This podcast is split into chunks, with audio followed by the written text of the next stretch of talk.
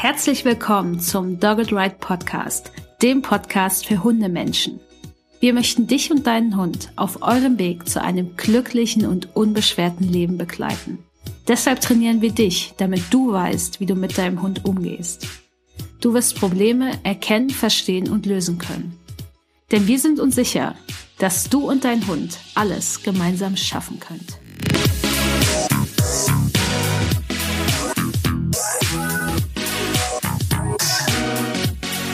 Herzlich willkommen zur Folge 33 des Dogged Ride Podcasts. Ich bin Uli von Dogged Ride und wir haben heute ein sehr, sehr spannendes Thema, was sich ganz oft gewünscht wurde, denn es geht um das Thema kleine Hunde.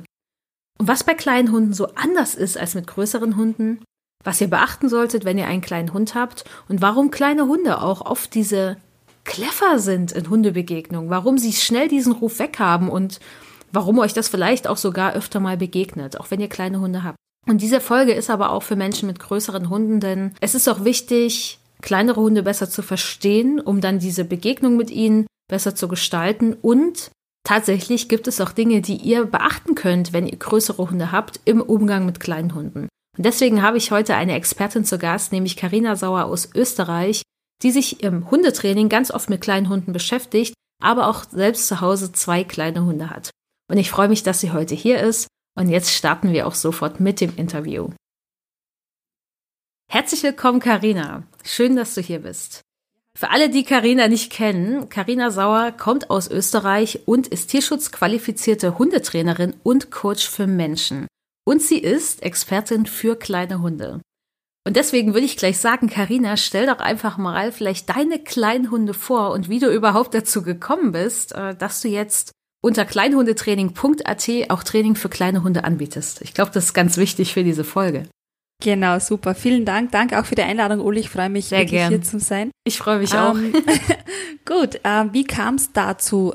Begonnen hat das eigentlich, dass wir 2010, also boah, schon wieder zehn Jahre her, ähm, in ein Haus gezogen sind, mein Mann und ich. Und mein Mann irgendwie gemeint hat, er hätte gerne Klassiker, ein Haus und einen Hund dazu. Und ich so, ja, okay, super, gerne, toll. Und er meint, er hätte aber gerne einen kleinen Hund, am liebsten einen Chihuahua. Was total lustig und spannend ist, weil mein Mann halt, ähm, er ist Tätowierer und groß und bärtig und ja. Und ich dachte, okay, hm, spannend. Wir haben uns dann auf die Suche gemacht. Äh, mir war wichtig, dass damals eben war ich noch relativ äh, unbefangen, also wusste nicht so genau, wie ich mich dann was orientiere und haben dann eben 2010 unseren Rüden bekommen, unseren Charlie. Der ist eingezogen bei uns. Und zwei Jahre später dann aus dem Tierschutz äh, die Heidi aus, aus Bayern, die kam sogar aus Deutschland, genau. Mhm. Ja, und dann hat das Ganze so irgendwie seinen Lauf genommen. Also ich, mir war wichtig von Anfang an, eigentlich war mir klar, ähm, ich kannte ja auch so dieses Klischee der kleinen Hunde und der kleinen Kläffer und so. Mhm. Und mir war eigentlich klar, dass nur weil der Hund klein ist und eben gerade mal drei Kilo hat, äh, möchte ich nicht, dass, dass diese Hunde äh, irgendwie zu Handtaschenhunden werden. Also dieses Klischee wollte ich von Anfang an nicht erfüllen ähm, und haben mich dann eben auf die Suche nach äh, Hundetrainings gemacht, nach Gruppen für die Hunde oder sozialen Kontakten und da leider, leider ganz viele miese, schlechte Erfahrungen Mhm. gemacht. genau. Und äh, die mir überhaupt nicht weitergeholfen haben. Und bin dann eben durch unseren Tierschutzverein, den wir hier äh, lokal haben, ähm, und eine ganz tolle, äh, auch mittlerweile tierschutzqualifizierte Hundetrainer-Kollegin durch die Petra, mehr und mehr ins Hundetraining reingekommen und habe dann beschlossen, okay, ähm, nachdem ich schon so viel gelesen, gemacht, getan habe und dem dann eben auch Ausbildungen besucht habe, Fortbildungen besucht habe, dass ich mich der Sache annehme. Sehr gut. Schön. Genau. Und mittlerweile ist es eben so, dass Charlie und Heidi uns bei uns, äh, uns jetzt begleiten schon sehr lange, denn Charlie eben seit, der hat Charlie ist jetzt zehn Jahre alt und die Heidi ist 13 Jahre alt schon mittlerweile. Genau. Oh. Die, die kam zu uns, als sie fünf Jahre alt war. Und äh, wir waren damals die vierten Besitzer, da gab es eine Mhm. heftige Vorgeschichte, also genau, ziemliche Angsthündin auch gewesen. Mhm. Okay. Ich würde gerne mal eine Frage stellen, darüber haben wir vorher gar nicht gesprochen. Deine Hunde sind ja jetzt eigentlich, wenn man sich jetzt Hunde so anguckt, ich meine, Aski ist übrigens aus Österreich, elf Jahre alt, aber sehr groß, ne? Ja. 33, 34 Kilo, äh, hohe Schulterhöhe. Und der ist mit seinen elf Jahren jetzt tatsächlich schon echt alt und sehr gealtert. Und das merkt man an ganz, ganz vielen Sachen im Verhalten, ähm, Körperbewegungsapparat und so weiter. Wie ist denn das bei deinen Kleinhunden? Weil man hört ja immer, so allgemein, kleine Hunde ne, leben länger, die altern nicht so schnell. Aber ich würde dich das jetzt gerne einfach mal fragen, weil du Ja. da vielleicht objektiver bist, weil du aus deiner Trainerrolle vielleicht auch ein bisschen sprechen kannst. Wie ist das denn bei deinen Hunden? Also das ist wirklich der Fall. Also unsere Hunde werden nach wie vor für Welpen gehalten. also nicht vom Auftreten her, als auch vom, äh, vom, ähm, vom ganzen Wesen her. Also die sind wirklich sehr jung geblieben, äh, haben kaum Themen, äh, was, was altersbedingt. Natürlich jetzt, wenn man die Rasse kennt, wenn man kleine Hunde kennt oder auch äh, Trainer ist oder sich mit Hunden mehr beschäftigt, sieht man es natürlich schon eher, äh, dass die Schnauze halt nicht mehr so schwarz ist, sondern ein bisschen grau wird. Aber so richtige Wehwehchen könnte ich so wirklich nicht äh, unterschreiben, überhaupt nicht eigentlich. Die Heidi hatte schon äh, Themen, bevor sie zu uns gekommen ist mit den Augen. Das hat sich jetzt einfach ein bisschen verschlechtert, aber auch nicht gravierend. Äh, grauer Star ist jetzt ein bisschen ein Thema, aber auch für das Alter noch sensationell. Was bei kleinen Hunderassen generell, aber das ist jetzt altersunabhängig das Thema ist, sind natürlich die Zähne. Also wir sind mit unseren beiden teilweise sogar jährlich äh, bei der Zahnhygiene. Also das schaffst du auch gar nicht irgendwie selbst zu reinigen oder zu putzen. Wir füttern natürlich sehr hochwertiges Futter, ähm, aber hat mitunter auch mit Futter dann auch schon ab einem gewissen Grad auch wenig zu tun. Aber dieses Zahnthema, dass sie schlechte Zähne haben, weil einfach äh, viele Zähne, kleines Mäulchen, das hat man halt wirklich sehr stark. Also da gilt es eher darauf zu achten. Das Thema haben wir eigentlich, hm, aber schon seit Beginn. Einmal im Jahr zum Zahnarzt. Das ist echt gut zu wissen, das wusste ich gar nicht. Habe ich mir noch nie mhm. Gedanken drüber gemacht, aber gut, ne?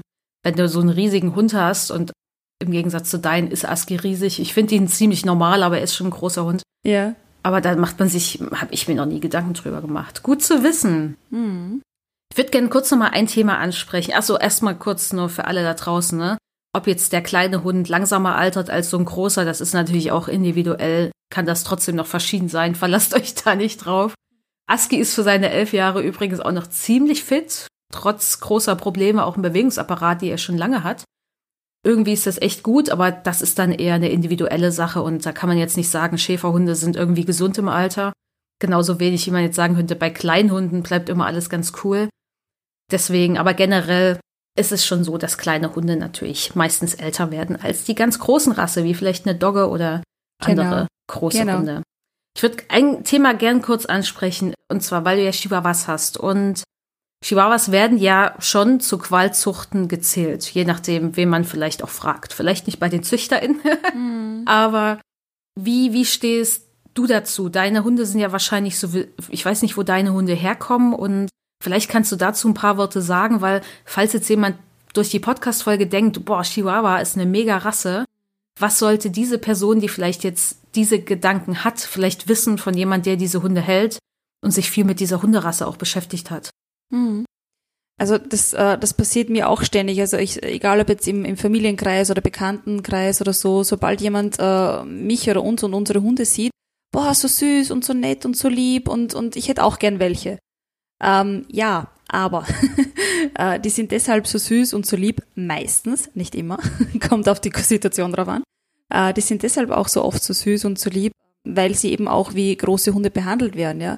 Das heißt, äh, da gibt's äh, Routinen, da gibt's Rituale, da gibt's Gassi, da gibt's Pflege, da gibt's äh, Kopfbeschäftigung, da gibt's Suchspiele, da gibt's Sozialkontakte, also das Ganze drumherum wie mit jedem anderen Hund halt auch.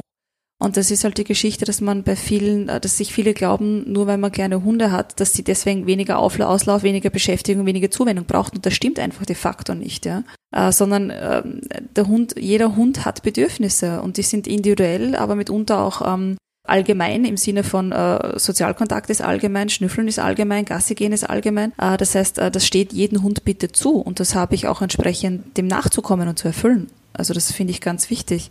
Ähm, und wie gesagt, die Heidi war auch aus dem Tierschutz. Das war mir auch ganz wichtig, dass ich eben ähm, da äh, entsprechend schaue und auch äh, lokale Tierschutzvereine unterstütze. Genau weil, weil ich mir einfach denke, wie du sagst, äh, gerade mit diesen äh, Modehunderassen oder auch kleinen Hunderassen wird halt wirklich ganz, ganz viel ja, äh, Schindluder betrieben, sagen wir mal so, ja. Also wo man wirklich äh, Kofferraumverkäufe und wo man dann diese SOS-Hilferufe immer wieder findet auf, auf den Social-Media-Kanälen und dann plötzlich aber irgendwo einen Hinterhofzüchter unterstützt. Also da würde ich mhm. ganz gut drauf acht geben, wirklich äh, mich zu versichern, dass ich ja da nicht etwas unterstütze, was ich eigentlich gar nicht möchte. Gibt es denn bei Chihuahuas jetzt gesundheitliche Sachen, die da öfter vorkommen bei dieser Rasse? Also ich kenne natürlich das Thema mit den doch eher höheren Augendruck aufgrund vielleicht auch der Kopfform.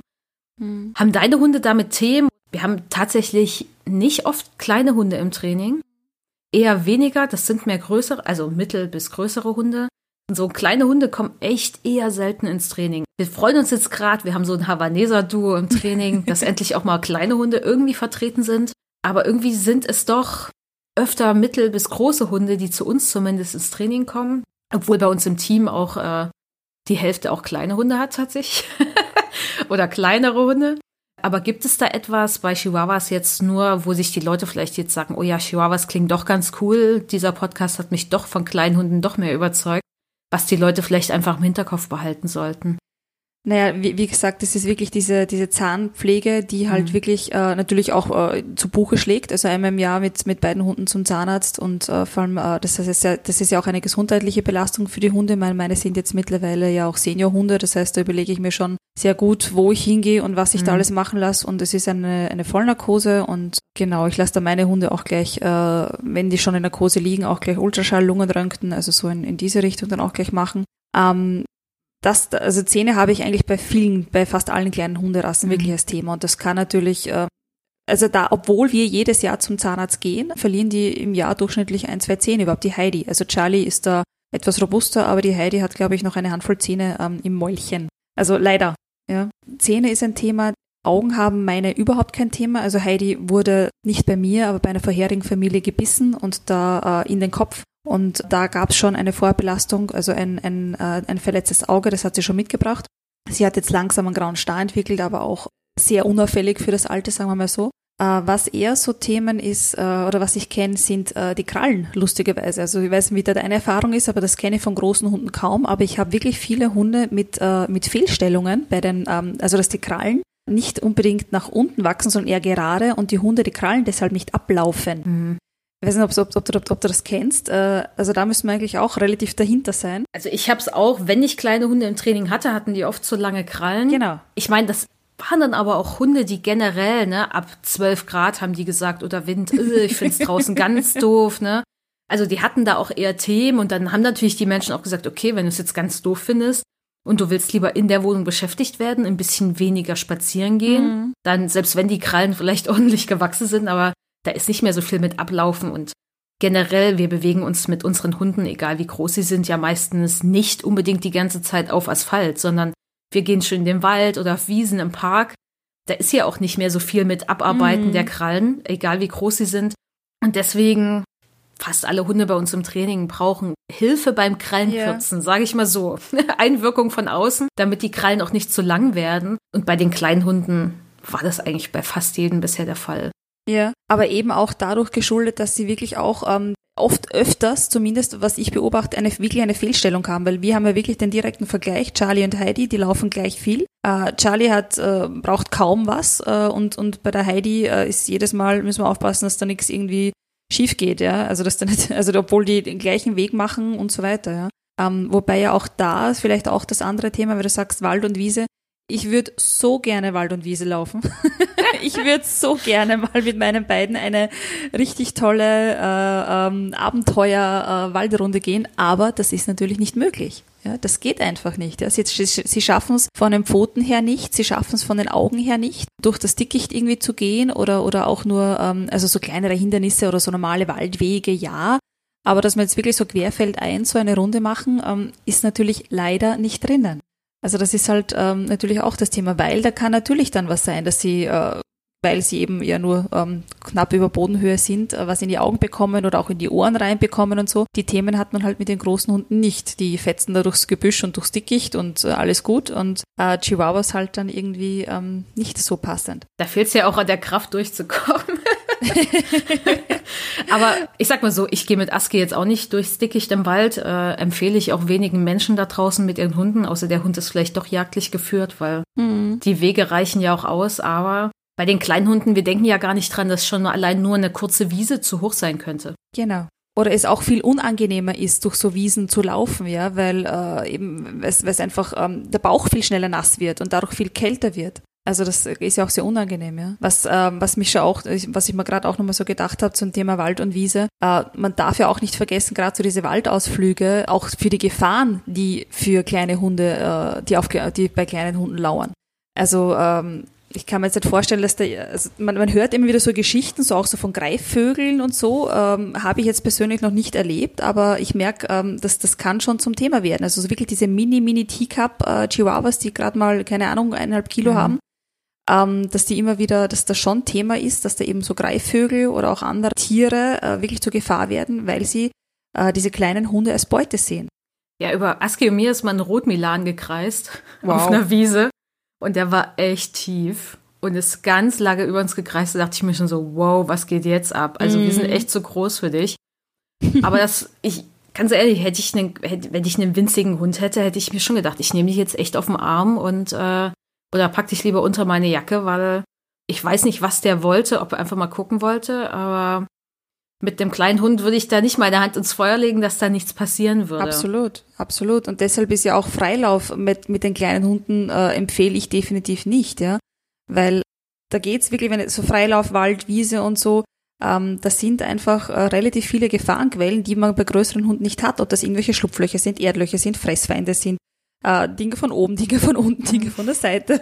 Also da ist man halt mit einem kleinen Hund äh, viel mehr ähm, in, in Umgebung und Umwelt abchecken, als wie mit einem größeren, wo man denkt, okay, 20, 30 Kilo schafft er schon, ja. Mhm. Als wie die kleinen Pfoten, äh, die dann doch einmal ähm, halt leider nicht ganz so viel aushalten, wie halt äh, die großen, ähm, ja, die großen Hunde haben, ja. Ja, Erdlöcher sind ja selbst auch für große Hunde, können die sich ein Bein mhm. brechen, wenn sie da drin landen. Äh, nur der Chihuahua ist weg. der Chihuahua ist dann weg. Und außerdem passiert dann noch mehr, weil er fällt ja dann noch tiefer. Mhm. Äh, genau. Gibt es denn noch andere Herausforderungen, die du feststellst, die Menschen mit kleinen Hunden haben und die Menschen jetzt mit mittelgroßen bis großen Hunden so eigentlich gar nicht kennen?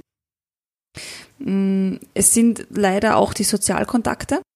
Ähm, ich sage halt irgendwie so oft leider, also so schlimm ist es ja gar nicht, aber ist jetzt so im Vergleich, ne, weil, weil manchmal, ich sage immer so, so zu Charlie und Heide, wenn wir so unterwegs sind, ich würde euch wünschen, dass ihr zwei so große Buddies an euren Seiten hättet, so, keine Ahnung, so furchteinflößende große 30 Kilo Hunde, die immer so auf euch aufpassen und euch quasi den Weg frei machen. Mhm. Weil ich merke, sie würden gerne, aber es geht halt nicht. Ja, sie würden vielleicht gerne so über mehr Fetzen laufen, äh, vielleicht mehr äh, ins Dickicht rein oder so, aber ja, das sind halt Situationen, wo ich halt dann eingreifen muss und sie, sie hochheben auch äh, muss und kann und darf. Auch wichtiger Punkt, ich darf bitte meine kleinen Hunde zu jeder Zeit, in jeder Gefahrensituation oder auch nur in einer Stresssituation bitte hochheben. Und das ist äh, nicht schlimm und das ist vollkommen in Ordnung. Ist extrem wichtig für die Bindung und ähm, äh, ich, ich habe für meine kleinen Hunde einzustehen, ja. Dem ja, genau. Was ähm, ist denn bei dem Hochheben wichtig, wenn jetzt die Leute sagen, okay, ja, ich will meinen kleinen Hund hochnehmen, also ihr dürft das, aber was sollten die Leute beachten beim Hochheben? Weil es gibt ja auch viele kleine Hunde, die finden das total doof. Richtig, ja. Äh, es, es ist ja auch doof, ist jetzt vielleicht sogar, keine Ahnung, peinlich für die Hunde, ich weiß es nicht. so, nein, verdammt, ich muss das nicht, ich will da aber noch, ich muss jetzt hochgehoben, ich schaff das schon. Zumindest wahrscheinlich oft ein Kontrollverlust. Ja, weil, absolut. Ne, plötzlich ist man an der Luft, man kann ja nichts machen. Richtig. Und äh, was ich da sofort immer empfehle und auch bei meinen natürlich äh, ähm, automatisiert habe, ist ein, ein Hochhebesignal. Das heißt, das kann zum Beispiel ein Hop sein oder ein, ähm, also bei uns ist es ein Hop. Ich sag Hop und dann äh, wissen die beiden schon, es kommt jetzt die Hand von oben von der Seite, so ruhig wie möglich und nicht irgendwie schnell und äh, niemals unangekündigt, sondern es gibt das Signal und dann äh, werden sie hochgehoben besten auch eben unter den Bauch fassen, nicht irgendwie von vorne, so wie ähm, also unter die Achseln fassen, sondern wirklich unter den Bauch und ruhig dann hochheben. Das, das ist auch ganz wichtig, weil wie du sagst, es, es geht dann oft so in diese Übergriffigkeit. Also dass man eben äh, gerade die kleinen Hunde, ähm, dass man die kleinen Hunde, nur weil ich es kann, heißt das nicht, dass ich es muss. Oder darf. oder richtig, richtig, oder darf. Weil das ist dann doch die, so die Geschichte, die ich immer erzähle. Ähm, alles, was du mit einem äh, 20 Kilo Hund nicht, mach, nicht machst, machst du bitte auch nicht mit einem 2 Kilo Hund. Weil nur weil er klein ist, heißt das nicht, dass du das machen kannst mit ihm. Also behandle einen 2 Kilo Hund so, als ob der 20 Kilo oder noch mehr hätte. Ich erzähle immer so gern die, die, die Geschichte von, von der Heidi, weil sie ist ja wirklich, sie ist da wirklich absolut ähm, die, die Queen darin. Äh, langer Tag bei mir zum Beispiel in der Arbeit, ähm, freue mich auf zu Hause, ich habe das Wetter so wie jetzt, äh, Schwedenofen eingeheizt, ich freue mich mega auf die Couch, habe dann endlich alles weggeräumt und will mich auf die Couch legen. Wer liegt haargenau auf meinem Platz? Meine Maus, die Heidi. und chillt da gerade super toll und ich denke mir so, oh nein, es ist irgendwie, ähm, ich, ja, die Rest der Couch ist besetzt mit meinem Mann, mit Pflegekatzen, mit, mit Jolly. Und ich hätte halt, halt genau gern diesen Platz. Und natürlich könnte ich die Heidi jetzt einfach nehmen und rübersetzen, aber das mache ich nicht, weil das würde ich mit einem 20 Kilo Hund auch nicht machen. Den kann ich nicht einfach hochheben und auf die Seite legen. Sondern dann gibt's halt auch so kurzes Ansprechen von der Heidi, äh, rübergehen, sie das macht sie eh dann gleich, weil es gibt natürlich dann auch eine Belohnung, weil sie kooperiert dann mit mir, ja. Das heißt, Heidi, bitte 20 Zentimeter auf die Seite, dass, auch, dass ich auch Platz habe. Und äh, das passt gut. Ja? Also auch solche Dinge. Ich werde da nie übergriffig. Auch beim Anleinen, beim Ableinen, ähm, beim Hochheben. Auch, auch so für die Tasche oder für die zu, zu Box. Also es gibt alles Signale. Also wir haben ja auch Hundetaschen, die wir sehr gerne verwenden, gerade wenn wir ähm, gut, jetzt gibt's ja heute keine Weihnachtsmärkte, also Hunde- und Weihnachtsmärkte ist ja sowieso ein Thema, das ist für mich ein No-Go, das muss nicht sein.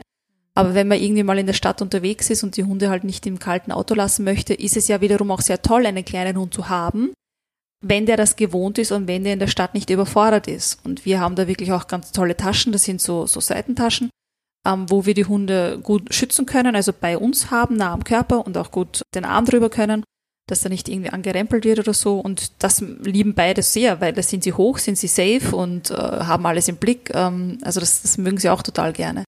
Also das ist auch keine Schande. Lasst bitte die kleinen Hunde nicht durch die Einkaufsstraßen laufen. Also die sehen ja nur mehr Füße und nur mehr Schuhe. Und, und manche, Schu manche Herrenschuhe sind größer als mein Hund. Also das, das, das geht nicht, ja. Die werden ja auch viel schneller übersehen. Absolut. Auch. Also egal ob jemand auf sein Smartphone starrt oder einfach nur mm. geradeaus, die kleinen Hunde fallen nicht so schnell auf. Also da macht doch genau. niemand Platz für. Genau. Nehme ich mal an, oder? Stellst genau. du das fest, dass die Leute deine Hunde auch nicht so ernst nehmen? Absolut. Also die werden sehr, sehr oft belächelt oder auch wenn sie dann äh, auch ihre Grenzen zeigen. Also wenn die, wenn sich Leute irgendwie sehr direkt, sehr schnell von oben nähern und sie, sie gehen dann auf die Seite oder sie, sie fangen zu bellen an, zu knurren, dann werden sie noch belächelt, ja. Da muss ich dann immer schauen, dass ich höflich bleibe, äh, weil ich mir denke, hey, und noch einmal, knurrt und bellt dich ein 20 Kilo Hund an, würdest du auch instinktiv auf die Seite gehen oder einfach äh, agieren, ja. Ähm, und gerade nur, weil es, weil es eben klein und süß sind, geht man da wieder über die Grenzen drüber. Und dann wundert man sich aber im, mhm. im, in der Schlussfolgerung, dass man so kleine Kläffer unter Anführungszeichen hat, ja. Weil die, ja, das ist, ist schwierig, weil der Hund natürlich aus seiner Sicht eh schon alles, alle Beschwichtigungssignale raushaut, die er nur kennt und trotzdem nicht ernst genommen wird. Und dadurch verstärkt man natürlich dieses Bellen dann noch mehr und ja, mitunter auch schnappen oder beißen. Hätte ich jetzt so noch nicht äh, in der Form bei kleinen Hunden verstärkt gehabt. Aber dieses Bellen absolut, ja, das mhm. trifft leider sehr auf das Klischee, ja. Ja, genau das wäre jetzt auch meine nächste Frage gewesen, weil wir hatten super viele Leute, die sich genau dieses Thema gewünscht haben. Ich weiß jetzt gar nicht, warum sie sich das gewünscht haben. Wahrscheinlich haben sie selbst kleine Hunde oder sie haben viel Kontakt mit kleinen Hunden, aber ich gehe mal davon aus, dass sie selber kleine Hunde haben. Und du hast gerade schon gesagt, warum dieses Klischee dann oft zutrifft. Jetzt zum Beispiel in Hundebegegnungen, ne? Man mhm. hat das ja oft, man sieht so einen kleinen Hund und dann fängt er an zu ne, zu bellen und dann hat er sofort den Stempel weg. Ach ja, der kleine Kleffer. Aber irgendwie wird er trotzdem nicht ernst genommen. Hm, was könnten denn Menschen mit kleinen Hunden in Hundebegegnungen beachten, um ja nicht so, dass dieses Problem vielleicht nicht auftritt? Wie können sie es ihrem Hund einfacher machen? Wie können sie es sich einfacher machen? Mhm. Damit haben wir wirklich noch lange zu hadern. Das hat uns ziemlich viel ähm, gekostet, sage ich jetzt einmal das, ich war damals mit Charlie in einer Welpenschule mit bestem Wissen und Gewissen und ja super, Hundeschule und Chihuahua Welpenschule. Ja, nur ganz klassisch, das war eine Welpenschule. Ja, alles, was unter äh, sechs Monate ist, darf jetzt spielen. Ja, danke. Mein Hund hatte damals 1,5 Kilo und hat und wurde permanent gejagt, gemobbt, äh, überrannt, überlaufen von jedem anderen Welpen. Berner Senne-Welpe hatte damals schon, keine Ahnung, äh, 6, 7 Kilo, irgend sowas. Und äh, das war ein, ein Drama. Also ich, ich konnte es aber damals eben von vor, vor zehn Jahren noch nicht wirklich deuten. Ich habe nur gewusst, irgendwas stimmt da nicht, habe dann auch nachgefragt, hey, das glaube ich ist jetzt nicht mehr okay. Aber mhm. na, na, die machen das schon unter sich aus. Na, na super. Also alles, wo ich heute weiß, ein absolutes No-Go und äh, macht überhaupt keinen Sinn und, und weil genau da beginnt es ja schon, dass, dass die, die Kleinhunde Welpen lernen, sie müssen sich so benehmen, sie müssen sich so aufhören, sie müssen sich ja wirklich verteidigen, weil schlussendlich geht es in dem Moment für die kleinen Hunde ja zum Teil auch ums nackte Überleben, wenn die da gemobbt und gejagt werden. Und das ist etwas, was ich leider immer wieder beobachte ähm, und wo ich dann auch sage, ähm, wenn ich den anderen Hund nicht kenne, also es haben ja auch wirklich berechtigterweise auch viele größere Hunde auch Thema mit kleinen Hunden, weil es vielleicht auch keine Sozialkontakte früher gab unter den Welpengruppen, weil sie ja auch wirklich äh, auch bellen und es einfach irritierend wirken kann.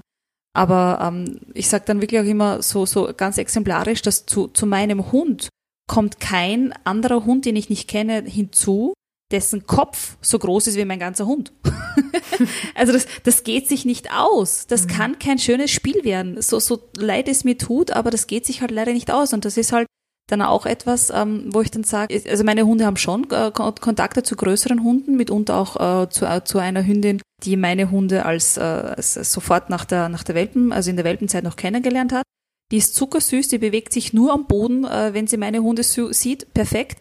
Aber alles andere sage ich, okay, sorry, le leider nicht. Ja? Also es beginnt ja da schon äh, in der Welpenzeit, dass sie eigentlich gute Kontakte kennenlernen sollten, die aber oft verwehrt bleiben, weil da muss man halt wirklich als Halter und auch als Trainer doch mehr eingreifen. Also ich, ich halte es dann oft so, dass ich halt, äh, dass ich die, die, die größeren Welpen, dass ich dann die kleineren Welpen von, also in, ich habe so eine Spielwiese, wo, wo halt sich die Hunde auch Sozialkontakte, wo sie sich kennenlernen dürfen, unter meiner Aufsicht in ganz kleinen Gruppen von maximal äh, zwei bis drei Hunden.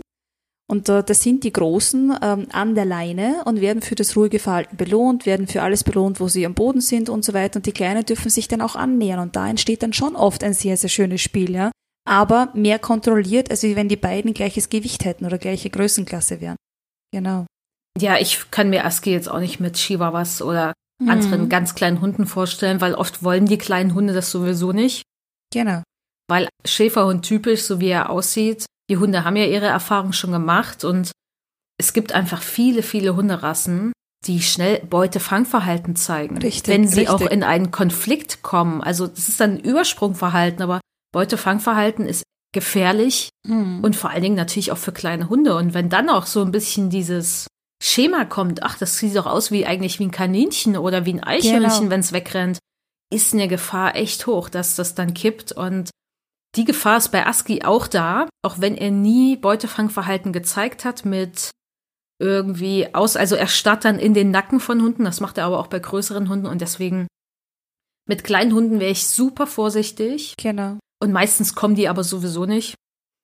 da muss man, muss ich mich gar nicht kümmern, also da gehe ich mir erst dran vorbei oder ich gehe in den Bogen. Und ich weiß auch, dass er nichts macht. Er kann auch an den Schnüffeln und geht dann weiter auf Signal. Aber ich halte das dann ganz kurz, wenn auch ein kleiner Hund in uns reinrennt. Und mit klein meine ich wirklich sehr klein. Also jetzt Jack Russell Terrier findet er mega. Das sind seine liebsten oh. Hunde tatsächlich. Aber jetzt bei kleineren Rassen, Chihuahuas oder ah, was es nicht alles gibt, Prager Rattler, diese, also wirklich die kleinsten von den kleinen. Da, oder ganz kleine Yorkshire Terrier. Ich würde einfach aufpassen, weil ich einfach das Potenzial kenne. Und es wäre schön, wenn das jeder von, jeder Mensch von seinem eigenen Hund kennen würde, aber mhm. es ist mhm. natürlich auch schwer, das einzuschätzen in jeder Situation. Und ich bin da auch lieber so, lieber ein bisschen auf Nummer sicher gehen und mehr managen am Anfang, damit auch vor allen Dingen der allererste Kontakt gut ja. läuft. Weil dann erst kann ja überhaupt irgendwas zwischen den Hunden entstehen. Genau. Es macht ja, egal wie groß die Hunde jetzt sind, ob sie Chihuahuas sind oder äh, Berner Sennenhunde oder was auch immer, es gilt einfach für jeden Hund. Das ist bei uns Menschen ja genauso. Genau, und, und ich habe absolut, und ich habe einfach die Erfahrung gemacht, dass die kleinen Hunde einfach viel zu oft sich überlassen wurden, auch mhm. ähm, anderen Hunden gegenüber und deshalb viel zu schnell in dieses sofort äh, Fight-Modus reingehen, ja. Also die, die, die haben das Ausweichen komplett vergessen, verlernt oder es ist mitunter vielleicht sogar auch gefährlich aus ihrer Sicht, ich weiß es nicht. Ähm, aber die gehen sofort immer nach vorne, vorne, vorne, vorne, ja. mitunter eben, weil sie es äh, nicht, weil sie es verlernt haben oder weil es einfach äh, mit vielleicht schon Welpenzeit, Junghundzeit dann genau das Thema war, dass da eben nicht äh, eingegriffen wurde, dass da eben ihnen, sie, ihnen, ihnen nicht geholfen wurde und dass eben vielleicht auch noch eben der Trainer diese klassische, sehr fehlerhafte Aussage, die machen das sich da schon ausgesagt hat und äh, der hat keine Chance, sich das auszumachen. Wie denn auch mit 20 Kilo Differenz? Das geht nicht oder seien es nur 10. Der kann es sich nicht ausmachen, der muss dann immer gleich nach vorne, behält diese Schema leider bei, ja. Ja, und die machen ja auch die Erfahrung, also wenn ich dann so krass kleffe, entweder geht der andere Mensch mit dem Hund weg und denkt sich so, ach kleiner Kleffer, hat keinen Bock, okay. Oder mein Mensch nimmt mich irgendwann weg, weil was peinlich ist. Ne, weil es peinlich ist oder weil der Mensch doch denkt, könnte jetzt gefährlich sein. Egal aus welchen Gründen, aber dann werden wir Menschen aktiv. Und das gilt ja genau. nicht nur genau. für die kleinen Hunde. Ne, wenn die weggucken oder vorbeigehen wollen, das kriegen wir manchmal gar nicht mit. So ein kleiner Hund, selbst wenn der an der Leine zieht, da ist ja nicht mal ein Widerstand wahrscheinlich da. Das merkt man ja kaum, ne? Ach, der will weggehen, da muss man aber schon genau hingucken. Also wenn Aski wirklich zur Seite gehen wollen würde, dann, naja, früher wäre ich dann einfach mitgegangen, ne? Ich hätte ja eh kaum was dagegen setzen können. Mhm. Und bei kleinen Hunden fehlt das ja komplett. Also eigentlich brauchst du bei kleinen Hunden viel mehr Aufmerksamkeit, oder? Was, was die Hunde so machen? Kann, ja, so? ja, also man, man, man hat ein anderes Gefühl. Also ich werde mhm. das nie vergessen, wie ich das allererste Mal dann auch wirklich mit so, ich glaube, da war ich eben mit der Petra im Tierheim mit oder so und dann sind wir gleich zu einem, was war denn das da? Da sind wir gleich zu einem 30, 35 Kilo Mix Tierheim Hund irgendwie rein und äh, das erste Mal in diese riesen Schnauze einen Keks reinzugeben, aber so, wow, was ist hier los? das war meine Anfänge, wo ich dachte, okay, weg von diesen kleinen, zarten Aufpassen und, und, und hin und her hin zu diesem, wow, zu dieser riesen, äh, riesen Schnauze aus meiner Sicht damals. Ich, ich musste heute noch schmunzeln. Ähm, es ist ein anderes Gespür, das man da entwickelt, ganz klar, aber das die, die zeigen aber schon auch ganz gut, äh, wo oder wie sie rangehen äh, möchten. Also dass das auf jeden Fall. Was ich vorher noch, noch ergänzen wollte, Uli, zu, zu diesen Hundebegegnungen, weil es, es ist ja dann teilweise noch schlimmer und ich glaube, das kennen leider auch viele andere äh, Menschen, die kleine Hunde haben. Äh, andere Hundehalter werden dann wirklich teilweise übergriffig auch im Sinne von, da kläfft dieser kleine Hund sich eh schon die Lunge aus dem Leib, ja, und dann gehen die trotzdem auf einen zu na meiner tut ja eh nix. Ja, aber mein, also der andere Hund, der große Hund, ne, der tut ja eh nix. Äh, und der ist ja eh nett mit den Kleinen. Ja, aber meiner möchte das nicht. Siehst du das denn gerade nicht? Meiner rotiert eh schon und versucht sie eh schon mit allen Sinnen äh, bemerkbar zu machen, dass er das nicht möchte.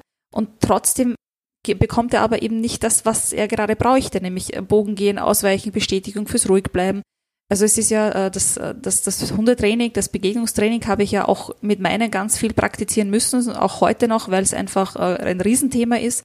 Überhaupt für den Charlie, für die Heidi geht's mittlerweile schon sehr, sehr gut, aber Charlie ist ähm, absolut kein Aushängeschild für meine Hundeschule, wenn wir unterwegs sind.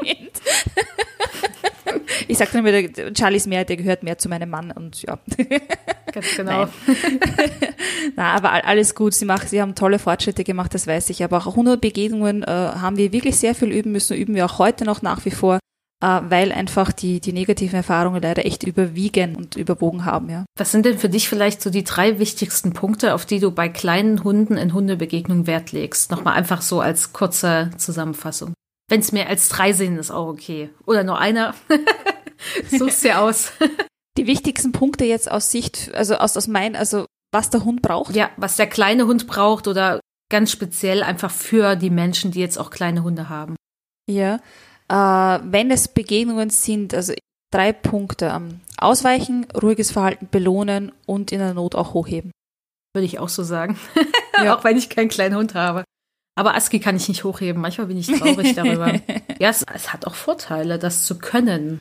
Wenn der Hund das gut findet oder darauf vorbereitet ist, hat das Vorteile. Ja, aber auch da ist natürlich mit dem Hochheben so ein Thema, weil viele, welche Menschen haben kleine Hunde, ja?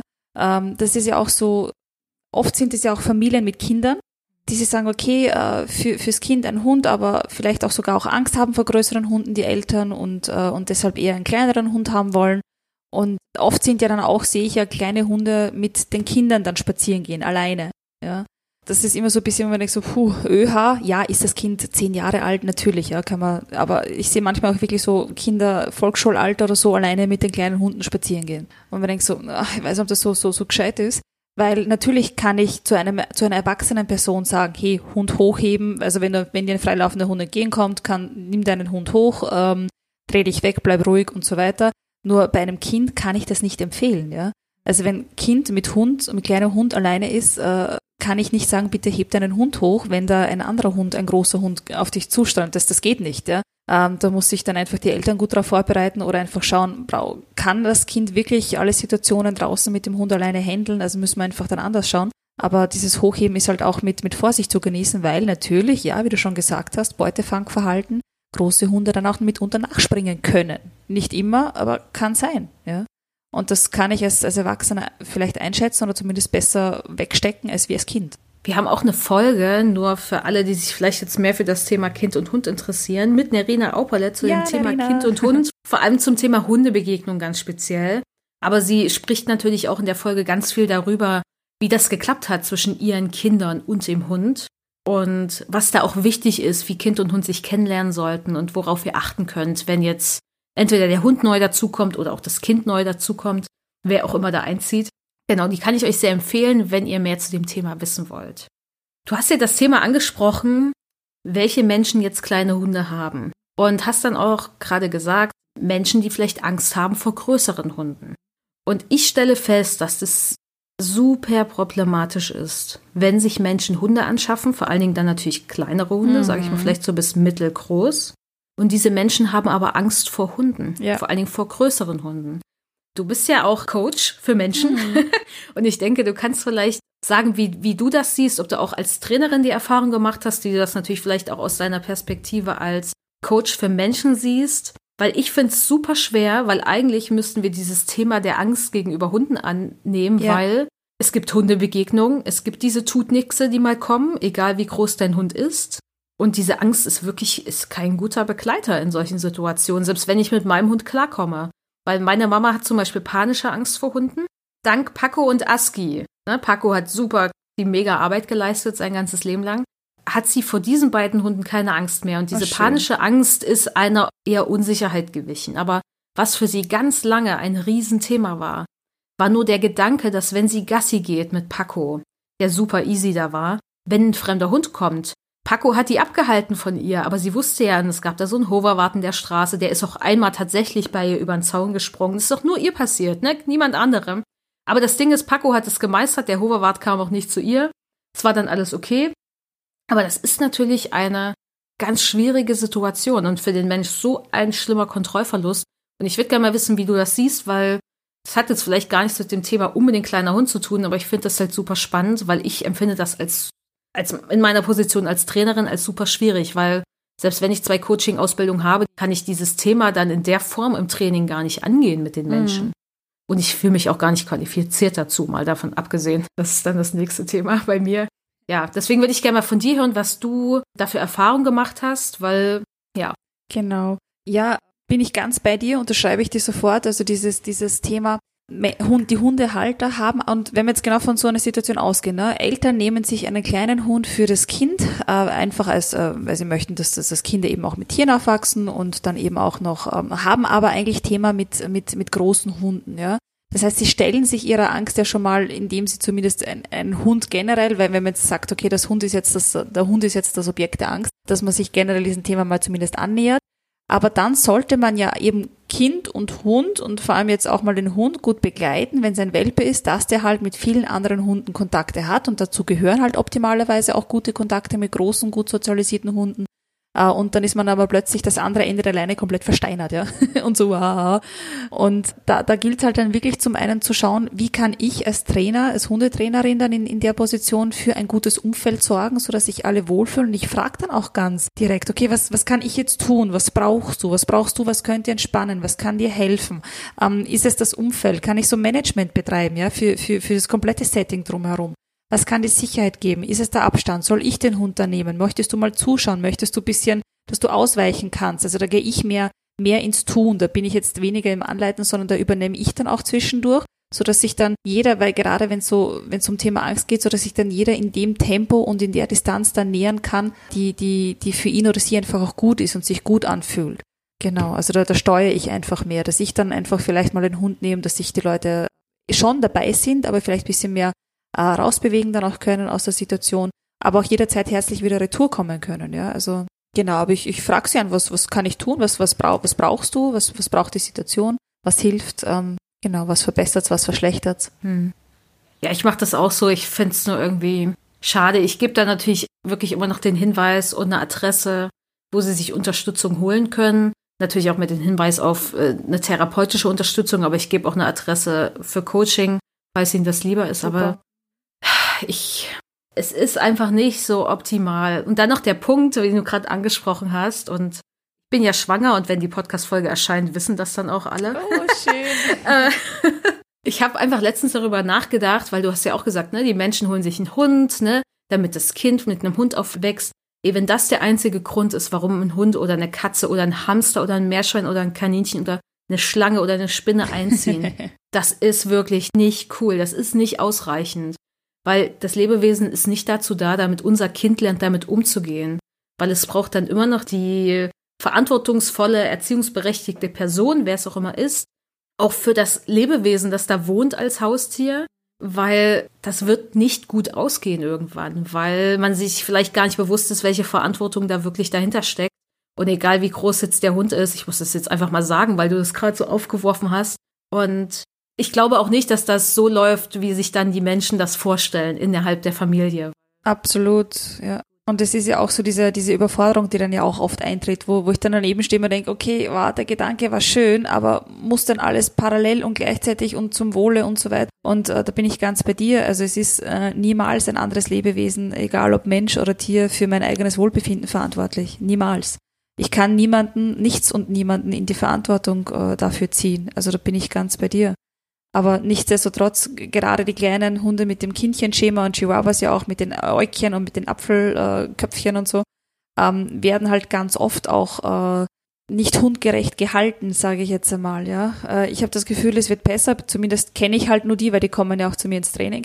Hm. ähm, aber aber ganz oft, wo ich mir denke, so okay, ist das jetzt echt noch Hund oder sollten wir da ein anderes Thema mal vielleicht irgendwo separat anschauen oder ähm, um um was geht es jetzt? Ja. Ja, es ist, ist ja nur so ein halber Hund, ne? Mhm. Ja.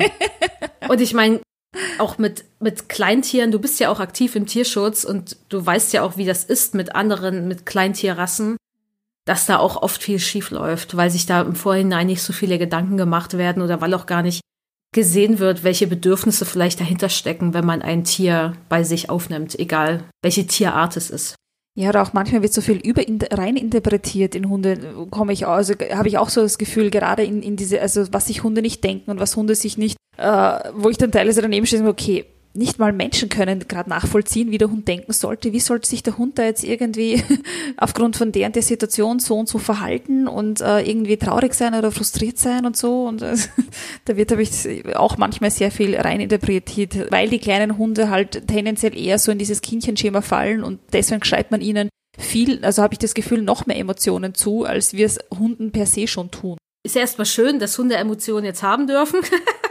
Aber ja, interpretieren hilft halt oft nicht weiter, genau. vor allen Dingen nicht, äh, also wenn ich mir viele Alternativen überlege zu dem, was ich gerade da so auf dem Schirm habe, ist es manchmal leichter, aber es geht halt oft unter, welche Körpersprache ist denn jetzt wirklich da, ne?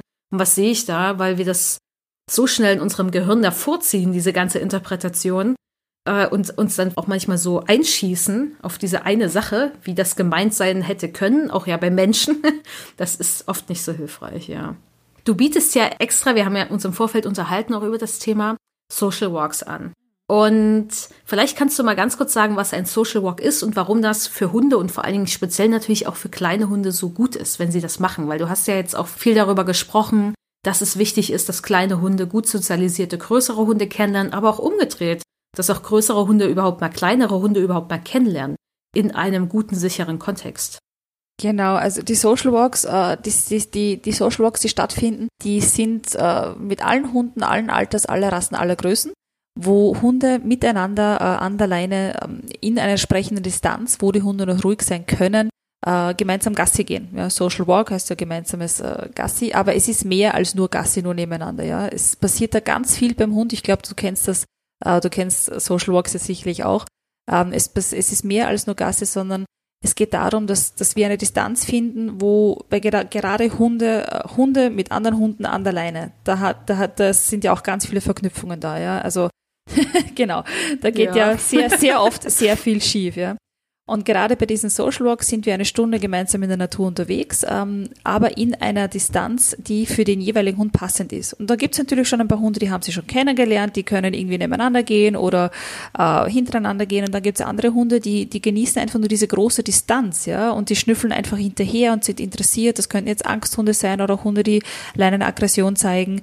Ähm, und äh, da geht es mir wirklich darum, dass ich hier alte, junge, große, kleine, alles kunderbunt durchgemischt Hunde an der Leine habe äh, und die einfach dann lernen, äh, dass, dass wir auf, auf ihre auf die Bedürfnisse Acht geben und eine entsprechende Distanz dann wählen, wo der Hund einfach ruhig die Sozialkontakte und, und mit anderen Hunden pflegen kann. Genau.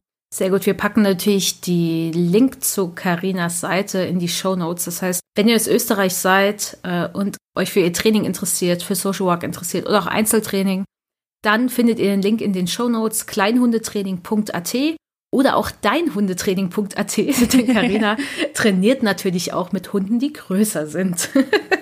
Nicht nur mit den ganz kleinen. Okay, ich habe noch eine letzte Frage an dich. Und zwar, was wünschst du dir von Menschen, die jetzt vielleicht gar keine Hunde haben oder die keine kleinen Hunde haben? Was wünschst du dir von diesen Menschen mit Hund? Oh, das ist ein großer Wunsch, glaube ich. Aber ich, ich, liebe es ja groß zu denken. Ich, ich, ich wünsche jetzt auch, jetzt auch mal groß. Obwohl ich die kleinen Hunde habe, mag ich gerne große Gedanken. Ich würde mir wünschen, dass die, dass die sich mal die Welt aus der Sicht eines kleinen Hundes ansehen. Weil dann erklärt sich so, so, so viel wenn du einmal, wenn du nur ähm, dich kurz auf den Boden legst, flach auf den Boden legst und dir einfach nur deine Umwelt anschaust und denkst so, wow, wie hoch ist denn dieser Sessel gerade? Oder ähm, wie, wie groß ist denn der Mensch plötzlich? Und was muss ich tun, damit ich da hinaufkomme oder raufschaue? Oder wie angsteinflößend auch diese ganze Umgebung dann auch sein kann. Also die Welt ist ja nicht unbedingt gemacht für wirklich die Minis, ja da tut sich dann so viel mehr Verständnis auf für das Verhalten von den kleinen Hunden, äh, für die Bedürfnisse von kleinen Hunden. Also das, das wäre, ja, wäre wär schön, mal so die, den Perspektivenwechsel zu schaffen.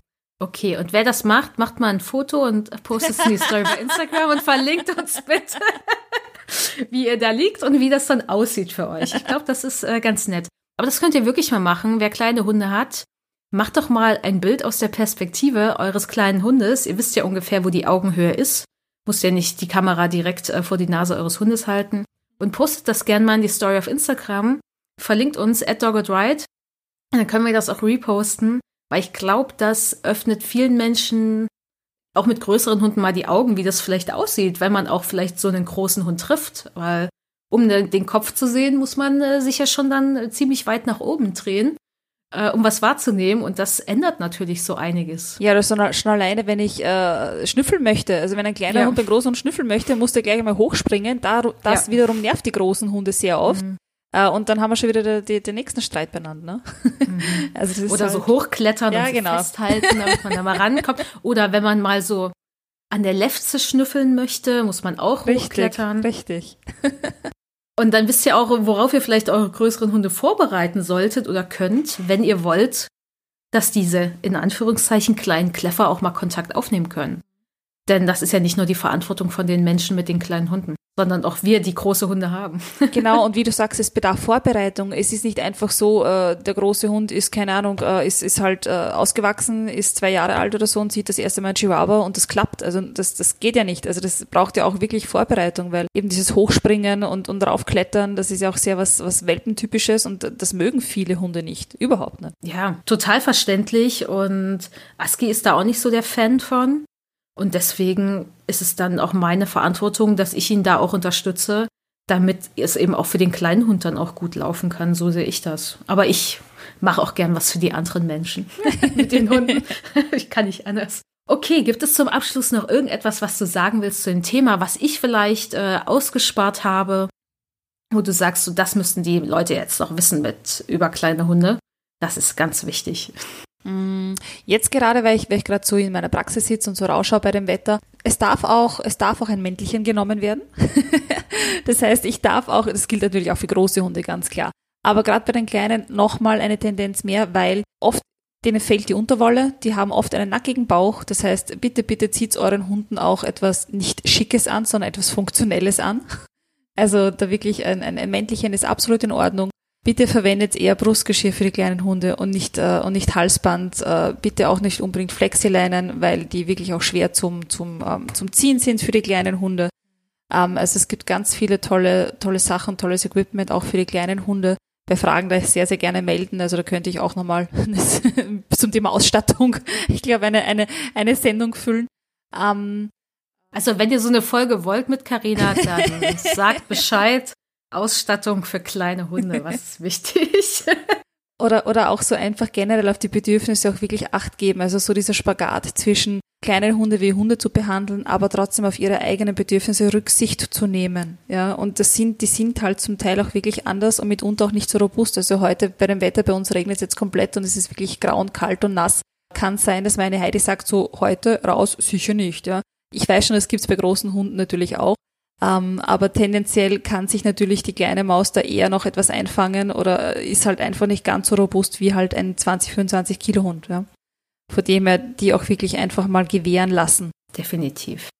Das war ein wundervolles Schlusswort. Mhm. Vielen Dank. Wie gesagt, ihr findet Karina online unter deinhundetraining.at oder wenn ihr einfach nach Karina Sauer sucht, also S-Z-A-U-E-R. Und ansonsten findet ihr, ihr sie natürlich auch auf Facebook, nehme ich mal an. Genau. Facebook, Instagram, alles da. Sehr gut. Okay, dann wisst ihr Bescheid. Ansonsten würden wir uns natürlich freuen, wenn ihr diese Folge teilt mit anderen Menschen, die vielleicht irgendwelche Vorurteile gegenüber kleinen Hunden haben oder auch Menschen, die kleine Hunde bei sich zu Hause haben, weil die werden sich wahrscheinlich freuen, solche Sachen mal zu hören und auch teilen zu können. Deswegen teilt die Folge gern mit anderen Menschen, Hundemenschen, denn es ist total wichtig, auch wenn ihr vielleicht Menschen kennt, die überlegen, sich einen kleinen Hund anzuschaffen. Denn das ist natürlich super cool, wenn die solche Informationen vorab bekommen, weil dann haben sie natürlich einen ganz anderen Start und achten vielleicht auch bei der Auswahl von TrainerInnen auch nochmal ganz anders darauf, jetzt wo sie wissen, dass es Menschen wie Karina gibt, die sich damit beschäftigt haben und die sich da gut auskennen und die auch wissen, worauf sie achten sollten. Und die natürlich auch gut ausgebildet sind, denn Karina ist eine tierschutzqualifizierte Hundetrainerin. Sowas gibt es bei uns in Deutschland ja gar nicht. Und deswegen teilt diese Folge, postet vielleicht gerne Story aus der Perspektive eures kleinen Hundes. Ich glaube, das würde uns alle sehr freuen und unser, unseren Horizont erweitern. Ich glaube, das ist, äh, egal ob man kleine Hunde hat oder nicht, ist das total wichtig, sich das immer wieder ins Gedächtnis zu rufen. Und ja, vielen Dank, dass du da warst, Karina. Ich fand's super. Danke dir, war total nett. Vielen Dank für die Einladung. Super. Vielleicht bist du ja irgendwann noch mal dabei. Ja, ich, ich, ich freue mich, ich freue mich wirklich sehr, ich habe mich äh, über, über, über dieses Herzensthema zu sprechen, weil es wirklich wichtig ist, ja. Sehr gut. Und ich freue mich, dass wir das realisieren konnten zu diesem Thema, weil es tatsächlich eine Anfrage ist, die sehr, sehr oft tatsächlich kam. Also es ist etwas Wichtiges und ich glaube für alle Menschen mit Hund, nicht nur für die, die kleine Hunde haben. Dann vielen, vielen Dank, Karina. Ich äh, wünsche dir alles Gute und ich hoffe, wir hören uns oder sehen uns irgendwann nochmal wieder. Danke dir, sehr gerne, danke. So, dann nochmal Tschüss an alle Menschen, die jetzt hier zugehört haben. Danke, dass du bis zum Schluss dabei warst und wir hören uns dann äh, im neuen Jahr wieder, denn das ist die letzte Folge von 2020 tatsächlich. Und wir hören uns dann im Januar wieder. Es gibt im Januar eine ganz kleine Pause von zwei Wochen und über den Jahreswechsel, weil ja, ihr habt alle viel zu tun. Achtet dann gut auf eure Hunde, bleibt gesund, habt ein ruhiges Silvester und lasst es Böllern bitte sein. Aber ich glaube, das muss ich euch nicht sagen. Ich hoffe, es ist nicht erlaubt, aber wer weiß. Passt auf euch auf, bleibt gesund und dann sehen wir uns 2021. Wir sehen uns wieder, ja, aber wir hören uns hier auf jeden Fall wieder. Tschüss. Das war der Dogged Ride Podcast. Der Podcast für Hundemenschen. Wir möchten dich und deinen Hund auf eurem Weg zu einem glücklichen und unbeschwerten Leben begleiten. Deshalb trainieren wir dich, damit du weißt, wie du mit deinem Hund umgehst. Du wirst Probleme erkennen, verstehen und lösen können. Denn wir sind uns sicher, dass du und dein Hund alles gemeinsam schaffen könnt.